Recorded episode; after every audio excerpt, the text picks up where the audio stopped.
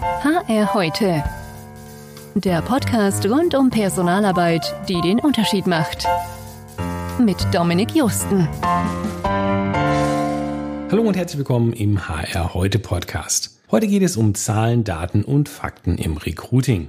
Diese Folge ist zuerst erschienen auf meinem neuen YouTube-Kanal, der HR-Flüsterer, in Form von mehreren einzelnen Videos. Hier jetzt die Highlights nochmal als Podcast. Wo so ziemlich jeder, der im HR tätig ist, wird sich vielleicht schon mal gewünscht haben, in die Köpfe der potenziellen Kandidaten schauen zu können, um zu wissen, wie man diese von sich überzeugen kann, wie diese eigentlich suchen, worauf sie achten, was Anzeigen attraktiv macht und was ihre Wünsche und Erwartungen an den Prozess sind. Dafür habe ich mir einen tollen Gast eingeladen, mit dem ich über diese Themen sprechen will. Gedanken lesen kann er zwar auch nicht, er hat aber Zugriff auf einen enormen Datenfundus, der eine ganze Menge Erkenntnisse zur Optimierung des eigenen Recruiting-Prozesses ermöglicht. Und damit herzlich willkommen, lieber Tim. Erstmal nochmal ganz herzlichen Dank, dass du hier bist, dass du dir Zeit nimmst heute. Sehr gerne. Bevor wir jetzt einsteigen ins Thema, vielleicht mal eine so ein bisschen persönliche Frage. Und zwar, du bist ja schon wirklich echt lange im HR tätig, ja. in verschiedensten Rollen. Inhouse, große Firmen, kleine Firmen operatives HR, Recruiting, was du nicht alles gemacht hast. Da ging es dir ja vielleicht so ein bisschen wie vielen von uns, ja, aber man macht so sein Ding, man gibt sich Mühe, man hat vielleicht ein paar Statistiken aus Google Analytics oder was auch immer. Aber man fragt sich halt bei der Interpretation oft, ja, ist es jetzt eigentlich gut oder schlecht? Machen das andere besser? Ich stelle mir halt so ein bisschen vor, als du dann zu Indeed gekommen bist und quasi auf einmal so quasi den Gesamtmarkt sehen konntest, also ich stelle mir das unheimlich spannend vor, ja. Also ich wüsste wahrscheinlich nicht, wo ich als erstes hinschauen sollte, sozusagen. Ging dir das auch so? Weißt du noch, was so die ersten Fragen waren, die du immer mal wissen wolltest und ja, dann erstmal auswertungsmäßig gucken konntest? Mega spannende Frage. Und ich kann mich noch genau daran erinnern, mein erstes Gefühl war damals, ich sitze auf einem riesigen Goldhaufen. Also aus Datengesichtspunkt ist das mega interessant, weil wir natürlich über viele, viele, viele Millionen Jobsuchenden sehr viel wissen.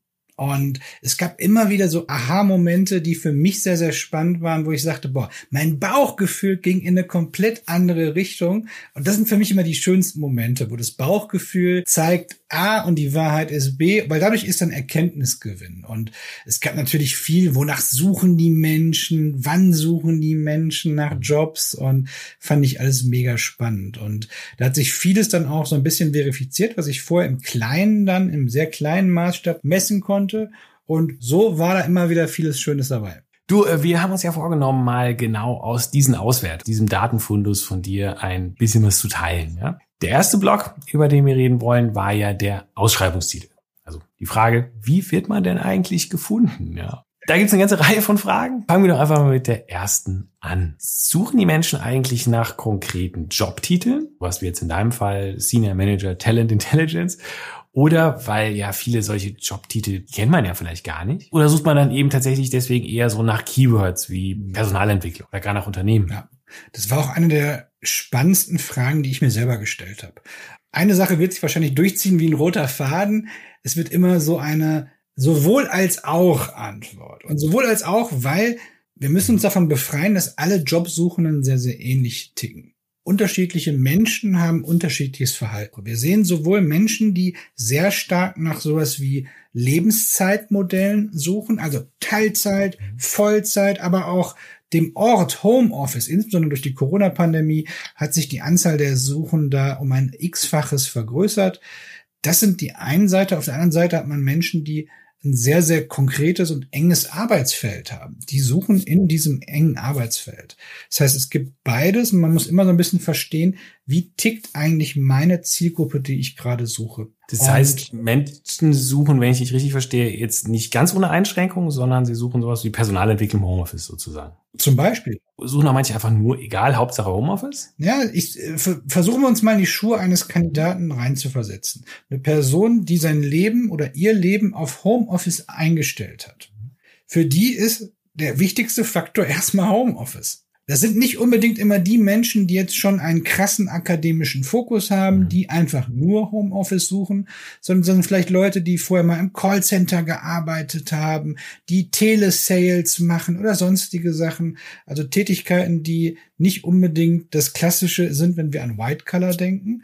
Aber die gibt's genauso. Gehen wir eher in den höheren akademischen Bereich rein. Der Personalentwickler wird wahrscheinlich Personalentwicklung Homeoffice suchen. Interessant. Habe ich, hab ich so gar nicht dran gedacht im ersten Moment. Also man ist ja so in seiner Bubble irgendwie, ja, der Berater, der HRler und so weiter. Da wird wahrscheinlich niemand einfach nur so generell nach Homeoffice suchen, weil sie sind ja irgendwie SAP-Berater oder sowas und wollen das halt auch bleiben. Äh, aber du hast natürlich völlig recht, der Markt ist groß, ja, absolut logisch. Ja. Jetzt, jetzt stelle ich dir mal eine Frage. Drehen wir den Spieß doch mal um. Was glaubst du denn? Du hast gerade das Beispiel Berater genannt. Aus der Beraterbubble kommt. Glaubst du, die Menschen suchen mehr nach Consultant oder mehr nach Berater? Puh, das ist eine gute Frage. Ja. Deswegen auch auf meiner Liste an dich, ja, habe ich mich eben auch schon oft gefragt. Also wir haben selber auch schon damit rumexperimentiert, ja, wenn wir etwa unser Trainee-Programm gemacht haben. Ich hätte wahrscheinlich gedacht, hängt ja ein bisschen wieder vom Jobtitel ab, da klaue ich mir jetzt mhm. mal deine Ansage. Also wenn es so um die IT-Berater geht, vielleicht so ja SAP-Consultant gewöhnt sind, vielleicht tendenziell eher Consultants. Beim Strategieberater und solchen Sachen hätte ich wahrscheinlich den Berater vermutet, aber ich müsste komplett raten, ja. Deswegen finde ich es ja auch so spannend, mit dir zu reden, weil du weißt es. Du kannst was. Das Beispiel ist deswegen auch so spannend, weil man sieht, wie sich Begriffe mit der Zeit verändern. Als ich vor dreieinhalb Jahren bei Indeed angefangen habe, da war der Berater noch leicht vorn. Mittlerweile ist der Consultant leicht vorne. Okay. Das ist das Spannende, weil man spricht ja, ich meine, ich, ich selber war jahrelang in der Unternehmensberatung. Wir haben bei uns selber immer von Consultant, wir suchen einen Consultant, wir sind eine Management Consulting Company und so weiter und so fort. Man merkt eben, dass es einer dieser Anglizismen ist, der mittlerweile im deutschen Sprachgebrauch, zumindest in der Branche selbst, extrem stark, extrem dominant angekommen ist. Und so gibt es gewisse Anglizismen, die einfach so stark in unserem eigenen Begriffsspektrum vorkommen. Controlling. Hm. Nehmen wir mal als Beispiel. Ich wüsste nicht mal, was die deutsche Übersetzung davon jetzt wäre. Keine ähm, Ahnung. Kontrollierer. Ich, ich, ich müsste drüber nachdenken, ehrlich gesagt. Und, und da siehst du, da wird es dann schon schwierig. Da gibt es den Begriff des Controllers. Es gibt Studiengänge, die sich mit Controlling beschäftigen. Die sind so tief drin, die sind ganz klar zuordnenbar. Und andere, da gibt es eher so, ein, so eine Abwägung. Zum Beispiel Software Developer mhm. wird in Deutschland nicht so häufig gesucht wie Softwareentwickler als Beispiel. Also eigentlich muss man mal so ein bisschen seine eigenen Mitarbeitern fragen, oder? Also die vorhandenen, wonach die jeweils suchen würden, wie sie sich nennen würden und ja, sich dann, dann daran anpassen am besten, oder? Das ist meistens der wichtigste Punkt. Und so habe ich es damals auch bei meinem alten Arbeitgeber gemacht, wo ich noch nie diese Daten hatte. Und trotzdem sehr, sehr viel Übereinstimmung zu dem, was ich hier mit Daten rausziehen hm. konnte. Aber dann ja eigentlich nochmal bei dem Consulting-Beispiel zu bleiben. Wenn du sagst, es ist relativ pari, dann würde sich ja fast empfehlen, sogar beides in die Anzeige zu schreiben, oder? Also irgendwie HR-Consultant, Schrägstrich HR-Berater? Kommt auf die Suchalgorithmen ab. Es gibt viele Suchalgorithmen, die die benachteiligen zu lange Titel, weil die Leute häufig nicht auf zu lange Titel draufklicken. Das heißt, eine Doppelung, ich pack mal alles in den Titel rein, so wie es so in den 2000ern noch äh, häufig so war, ist bei vielen eher kontraproduktiv. Nicht überall, muss man sagen, aber bei vielen. Vielleicht letzte Frage dazu im Personalbereich. Wie ist denn es da? Deutsche oder englische Begriffe? Also eher so der Businesspartner, Generalist, Specialist oder sowas oder doch eher der Referent? Weißt du das zufällig auch? Auch da stelle ich jetzt die Gegenfrage. Was wäre denn das deutsche Pendant zu Recruiter deiner Meinung nach? Okay, zu Recruiter vielleicht nicht unbedingt, ja. Da glaube ich, sucht dann jeder nach Recruiting. Schwieriger ist es eben schon so, wie ja, wie es bei Talentmanagement-Themen, wie du es jetzt hast. Oder ja, klar, der Businesspartner versus Referent, wo man jetzt diskutieren kann, ob das wirklich das Gleiche ist, aber ich find, Name ist Schall und Rauch bei der Stelle. Ey, das, das Beispiel, was du gerade genannt hast, ist super spannend. Personalreferent, HR Business Partner. Weil da haben wir nicht nur, dass es eigentlich eine Übersetzung ist, sondern wir haben auch streng genommen, dass es eigentlich in einer perfekten Welt zwei sehr unterschiedliche Profile sein sollten, die nur Hand aufs Herz in Unternehmen sehr, sehr ähnlich gelebt werden. Das heißt, wir haben da auch schon Assoziationen mit so einem Begriff die wir auch im Vertrieb haben. Key Account Manager gegen Vertriebsbeauftragter oder sonst so Begrifflichkeiten. Wir merken da, dass die Begriffe, die eine höhere oder höheren Glanz haben und meistens auch etwas stärkere Assoziation einhergehen mit höheren Gehaltsforderungen. Das heißt, ich glaube, da kann man wahrscheinlich über jede Branche ewig drüber reden. Ich glaube, man kann mitnehmen, dass wenn man das Gefühl hat, es funktioniert mit dem einen oder anderen Titel nicht, vielleicht mal die übersetzte Version probieren. Einfach mal zeitweise oder vielleicht auch beide ausschreiben gleichzeitig, je nachdem, wie man da ausgestattet ist, sozusagen. Macht immer mal Sinn, ja, weil es ist, wie gesagt, sehr zielgruppenabhängig und sehr jobabhängig, ob Deutsch oder Englisch oder? Absolut. Mit, den, mit seiner eigenen Zielgruppe reden und es gibt ja auch noch genug Tools, die man nutzen kann dafür. Wo man jetzt speziell bei den deutschen Jobtiteln sind, da gibt's ja noch so ein Thema, was gerade auch im SEO-Kontext immer mal wieder diskutiert, ja, debattiert wird. Und das ist die Frage mit dem Gendern. Unabhängig von der Frage, wie man dazu steht, nehmen wir jetzt mal an, wir wollen jetzt gendern in unserem Fall, dann gibt's ja verschiedenste Varianten, wie man das machen kann. Ich sage mal so ein kleines bisschen erst in den letzten Jahren erfundenen neutralen Begriffen wie den Bewerbenden oder den Mitarbeitenden, die ja früher nicht so gebräuchlich waren. Über dann halt die ganzen Schrägstrich-Varianten, aber auch Sternchen, Doppelpunkt, also immer mit den Innen und so dran. Beides ausschreiben würde ich jetzt nach deinen Aussagen von eben schon vermuten, könnte von der Länge schwierig sein. Also wenn man jetzt schreibt Verkäufer oder Verkäuferin. Was hast du da für Gedanken oder zu Erkenntnisse zu diesem ganzen Thema? Ja. Also die Frage ist ja, warum macht man das? Es gibt ja einmal die rechtliche Situation, die sagt ja nur, man muss es in irgendeiner Form darstellen, aber nicht in welcher Form. Man darf halt niemanden diskriminieren, was hundertprozentig richtig ist. Man will aber auch etwas dabei. Man will ja nicht nur nicht gegens Recht verstoßen, man will ja zeigen, dass man ein diverser Arbeitgeber ist, damit man vielleicht auch inklusiv ist. Und da muss man sich eben Gedanken machen, was führt dazu, wenn ich verschiedene Sachen durchspiele. Und da gibt's ganz schön eine Empfehlung eines, ähm, eines Verbandes der äh, Seheingeschränkten. Die haben vor einem Jahr eine Empfehlung rausgegeben, man soll zumindest, wenn man einen dieser Formen nimmt, bitte nicht die mit dem Doppelpunkt nehmen. Okay. Weil die nämlich von Screenreadern sehr stark miss, mit, mm. missinterpretiert werden.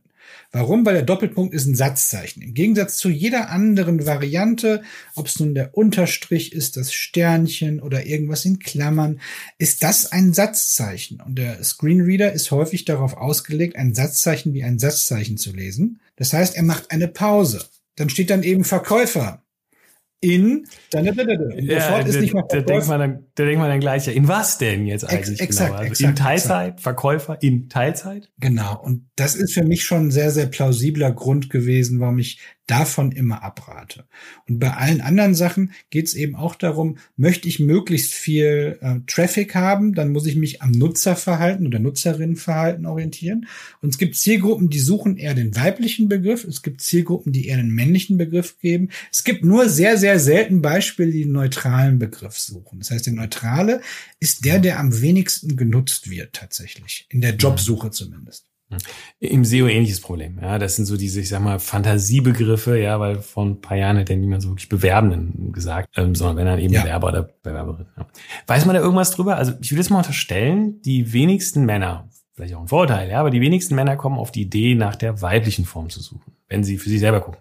Aber wie ist es bei den Frauen? Ja, nutzen die dann genauso konsequent die weibliche Form oder doch aus Gewohnheit das bekannte generische Maskulinum, so dass man in Summe dann doch mehr Suche nach den männlichen Formen hat? Es gibt eine Eselsbrücke und die orientiert sich immer daran, man nutzt das, was der Sprachgebrauch ist. Und Sprachgebrauch ist mehr die männliche Form. Es gibt aber die Ausnahmen, wo man mit Leuten auch sprechen kann. Du hast das Beispiel Verkäufer Verkäuferin vorhin genannt. Mhm. Es gibt ungefähr viermal so viel Suchen nach Verkäuferin wie nach Verkäufer. Was aber wahrscheinlich auch an der Verteilung männlich-weiblich beim Beschäftigten liegt, oder? Absolut. Aber, aber bei Psychologen ist es andersrum. Psychologen, es gibt deutlich mehr Psychologinnen als Psychologen. Meine Frau ist eine davon.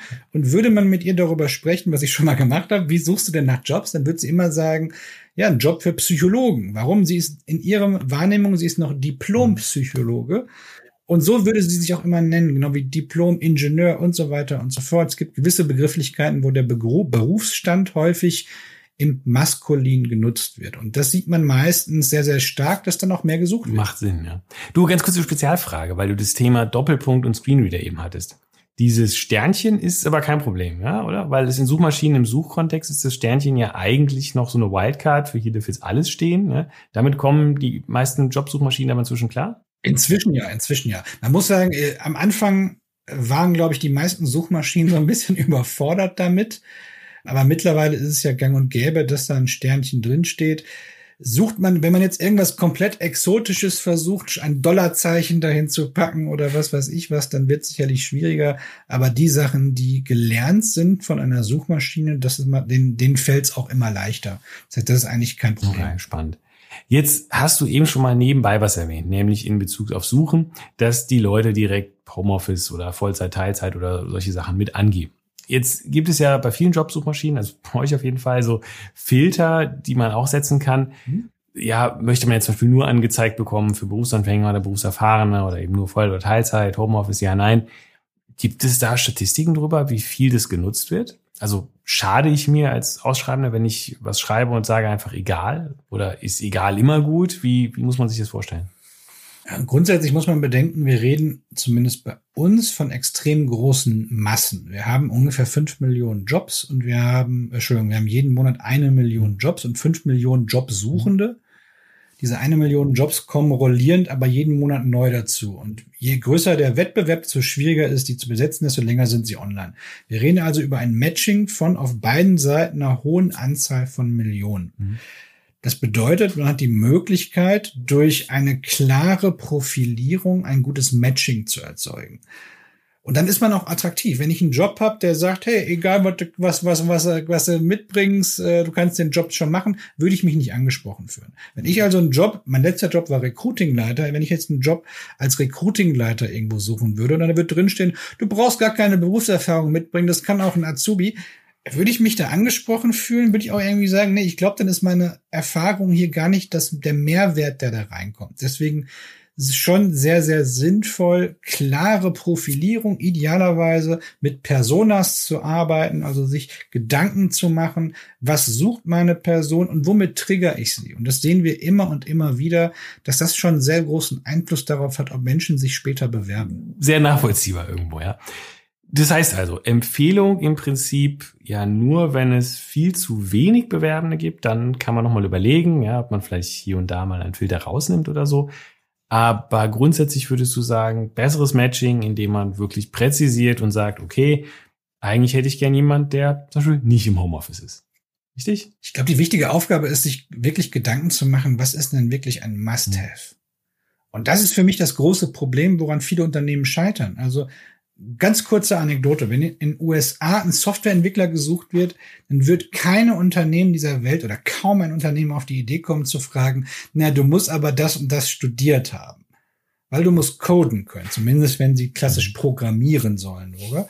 Äh, in Deutschland steht erstmal, naja, Master Informatik muss es schon haben, ne? wo ich mir denke, das ist Bullshit, das braucht heutzutage keiner mehr. Damit mache ich mir nur eine künstliche Verknappung am Ende mhm. des Tages. Verknappen ist ein gutes Stichwort, um mal zum zweiten Block zu kommen. Denn was wir nicht verknappen wollen, oder zumindest die meisten nicht, ist die Rate derjenigen, die sich nach Sichtung unserer Stellenanzeige auch bewerben. Also, was kannst du uns verraten? Gibt es Schlüsselinformationen, die die Conversion-Rate, also das Verhältnis derjenigen, die die Anzeige anschauen, zu denen, die den Bewerbungsprozess starten, erhöht? Es ist sicher ein bisschen schwieriger, vermute ich mal, weil du kannst ja auch nicht in die Köpfe der Menschen schauen, warum sie etwas vielleicht nicht gemacht haben.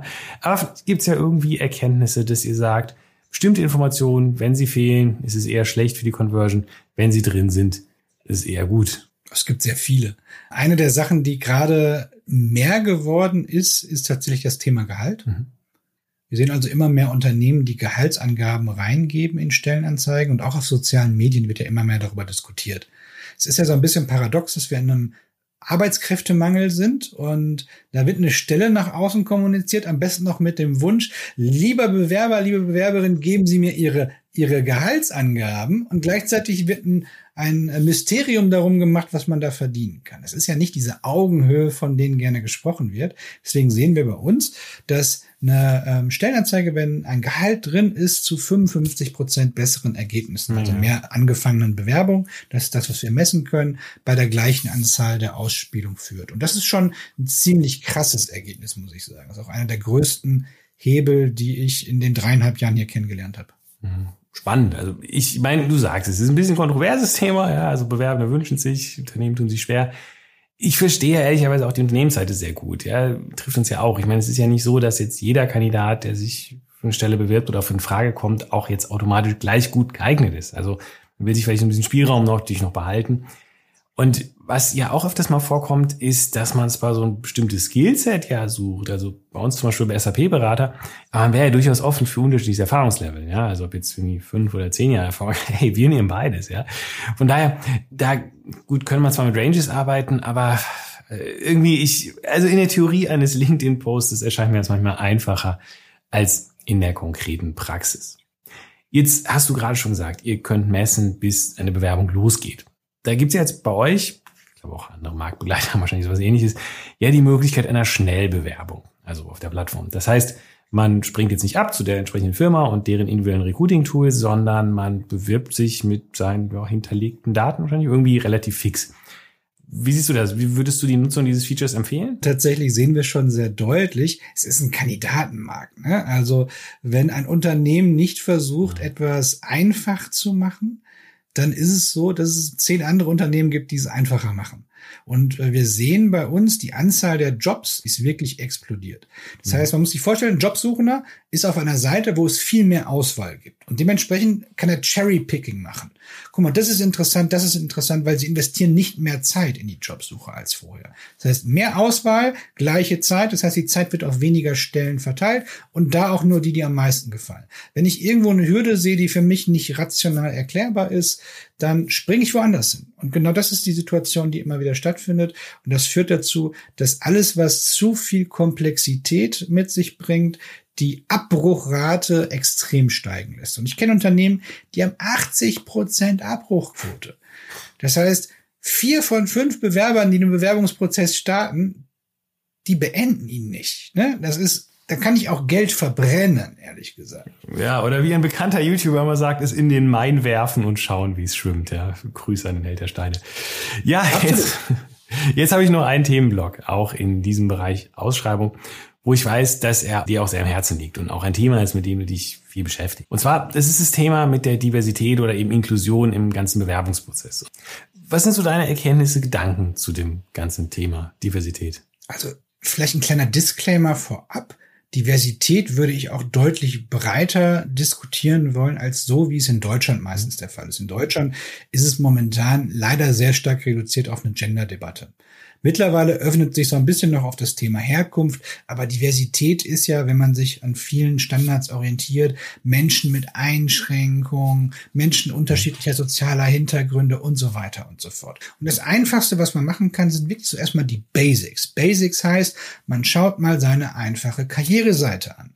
Ähm, es gibt äh, globale Accessibility Guidelines, das heißt, es sind äh, on Online-Standards, wie eine Webseite aufgebaut sein kann, dass Menschen mit verschiedensten Einschränkungen sie gut konsumieren können. Da ist dann sowas wie der Farbkontrast zum Beispiel. Vor kurzem mit einem riesigen, großen deutschen Konzern zusammengesessen, hat mir die Karriereseite angeschaut und auf den ersten Blick sah man schon, diese verschiedenen 17 Graustufen, die da genutzt werden, sind schön, wenn ich ein hochauflösendes Display habe, aber am Ende des Tages für jemanden, der nur eine leichte Sehbeeinträchtigung hat, ist das nicht gut und nicht optimal. Diese Menschen werden umdrehen. Dann hast du das gesagt, das Thema Sprache. So viel Stellenanzeigen, die viel zu kompliziert formuliert sind.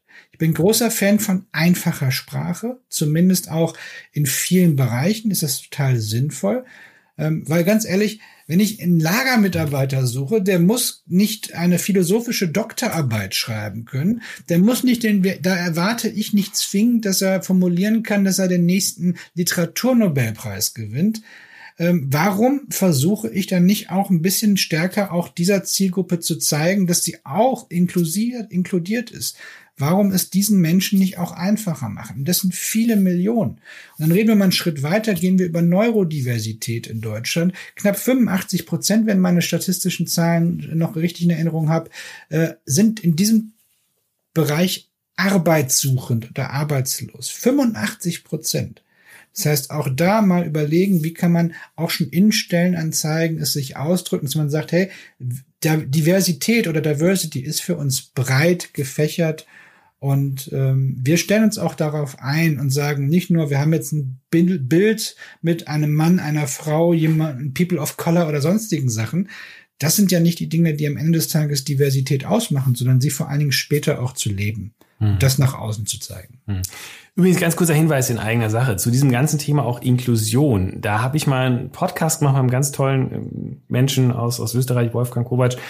Ich weiß nicht genau, welche Folge, ich verlinke es euch unten. Wirklich lohnenswert ähm, und äh, hört da mal unbedingt mal rein. Aber jetzt zunächst zurück hier zum Thema. Also du hast schon gesagt, Stock-Footage, ähm, das ist nicht das Einzige und ich glaube auch ehrlich gesagt, in Deutschland wird es eher ein bisschen belächelt. Äh, also nicht so wie in den USA, kennt man das ja, wo dann so jede Gruppe gleich irgendwie vertreten sein muss. Aber jetzt gibt es ja viele, die sagen, okay, dann nehmen wir authentische Bilder von uns selbst. Ja, und dann machst du deine eigenen Bilder und stellst halt fest, das sind da doch irgendwie alles mit 40 bis 50-jährige weißhaarige Männer, um mal so ein Klischee zu bedienen. Dann lieber lassen oder was wäre deine Empfehlung? Schreckt es eher ab, weil du kannst erzählen, was du willst. Das Bild spricht ja eine andere Sprache. Ja, absolut. Ich glaube, wichtig ist vor allem, dass der erste, man, man erzeugt eine Erwartungshaltung mit Bild und Text. Es sollte mhm. keine Bild-Text-Schere entstehen. Das finden wir nie gut. Und genauso sollte keine Schere entstehen zwischen dem, was in der Stellenanzeige versprochen wird und später gehalten wird. Also im ersten Interview und so weiter. Es ist der typische, wenn ich jetzt ein, ein Bild habe, wo, wie du gerade selber gesagt hast, sämtliche Gruppen vertreten sind und dann komme ich in meine drei Interview-Slots rein und habe da wieder nur die typischen alten weißen Männer rein und äh, dann ist es halt auch so, hm, wird das denn wirklich so gelebt? Und wenn es so ist, sollte man zumindest erklären, warum es so ist. Was gesagt wird, ja, wir sehen, wir haben da gerade ein Problem, an dem arbeiten wir und genau deswegen wollen wir uns öffnen. Hey, das ist doch eine Story, die erstmal total authentisch klingt, aber hast du sowas jemals in der Stellenanzeige gelesen? Ich nicht. Nee, das stimmt, da steht eigentlich immer das Gleiche drin, ja. Da fällt mir gerade noch eine Anekdote ein, zu der ich dich noch befragen wollte. Ähm, wenn wir unser Trainee-Programm für angehende HR, IT-Consultants mit Schwerpunkt Successfactor ausgeschrieben haben, dann haben wir festgestellt, dass eine ich sag mal, kleine Veränderung des Titels die Verhältnisse zwischen Männern und Frauen schon sehr verschieben konnte. Also sag mal, vereinfacht jetzt gesagt, ich weiß nicht mehr genau, wie es war. Also sowas wie IT-Consultant Schwerpunkt HR versus HR-Consultant Schwerpunkt IT hat halt einen riesen Unterschied gemacht. Ja. Darf ich dir die Auflösung geben, warum das so Gerne, erleuchte mich. Wir haben nur die Erkenntnis gehabt damals. De deswegen. Also die äh, Jobsuche findet zu zwei Dritteln mobil statt. Und nahezu alle mobilen Anbieter haben irgendwo ein Cut-off, dass ein Teil des Titels abgeschnitten wird. Mhm. Das heißt, der Teil, der am Anfang ist, ist der, der mit größter Wahrscheinlichkeit überhaupt noch gelesen wird. Okay. Ähm, auf der anderen Seite, das, was hinten ist, ist das, was mit größter Wahrscheinlichkeit abgeschnitten wird. Je nachdem, was für ein, ähm, also wo ich das ausschreibe, ist es so ab 35 Zeichen. Das war damals auch bei Google der Standard bei mobilen Ads, die Ausschra Ausspielung. Das heißt, da wird es abgeschnitten. Dann siehst du nur HR-Consultant und ja, es gibt einfach mehr weibliche äh, Personen, die äh, sich mit HR beschäftigen, als ITler, die beim Thema SAP Success, Success Factor eher männlich sind. Okay, ja, das macht absolut Sinn. Gut, valide Erklärung äh, ist wahrscheinlich so. Lass mich aber zu einer Frage nochmal kurz zurückkommen. Ich weiß jetzt nicht, ob du da jetzt nichts zu sagen kannst oder ob es einfach runtergegangen ist. Aber so diese Bereitschaften zum Beispiel bei fehlendem Führerschein, die Ausbildung zu finanzieren oder die Aufenthaltserlaubnisse, Spracherkenntnisse, Sprachkenntnisse etc. Ich habe so das Gefühl, Ausschreibungen werden mehr, wo es sinngemäß heißt, ihr müsst nur Lust auf den Job haben den Rest kann man hier lernen. Ja, und vor allem bekommt man gleich, also zumindest meiner Erfahrung, viel mehr Bewerber, wenn man halt Bereitschaft signalisiert, ja, Lücken gemeinsam zu schließen. Täuscht der Eindruck oder kannst du das bestätigen? Absolut. Und wenn man dann noch schafft, dass man den Leuten Dinge abnimmt, gerade wenn sie aus dem Ausland kommen, in dem Fall beispielsweise, das ist unglaublich wichtig. Also ähm, ich weiß nicht, ob du, du wirst wahrscheinlich schon auch das ein oder andere Mal in deinem Leben so eine diese gesamten Behördengänge durchgemacht haben. Also ich habe das schon einige Male Leute auch begleitet darüber. Das ist ganz schön kräftezehrend. Und dann zu wissen, da ist ein Arbeitgeber, der dich damit nicht alleine lässt und der, der hilft, der vielleicht eine Agentur hat, die da unterstützen kann. Relocation Agencies sind so die klassischen, die sich da wirklich sehr, sehr gut auskennen. Alles, was es einfacher macht, integriert zu werden, ist super und senkt die Hemmschwelle, sich zu bewerben. Und das sind ja die Dinge, die auch, egal welche Zielgruppe ich anspreche, eigentlich fast überall punkten. Auch wenn jemand innerhalb Deutschland umziehen muss. Ne? Es gab ja, bevor Corona groß rauskam, war Homeoffice ja noch deutlich seltener ähm, zu finden. Da gab es mhm. eben auch viel mehr Firmen, die klassisch gesagt haben, okay, wir sitzen hier an Standort XY und wir müssen eine Relocation machen. In dem Moment, mhm. wo sie gesagt haben, wir haben eine Relocation Agency oder wir sponsern deinen Umzug mit 10.000 Euro, da sind die Bewerbungszahlen nach oben gegangen. Du, absolut. Also ich ja, musste schon in mehreren Ländern da so richtig durch diese Behörden wust. Das ist kein Spaß.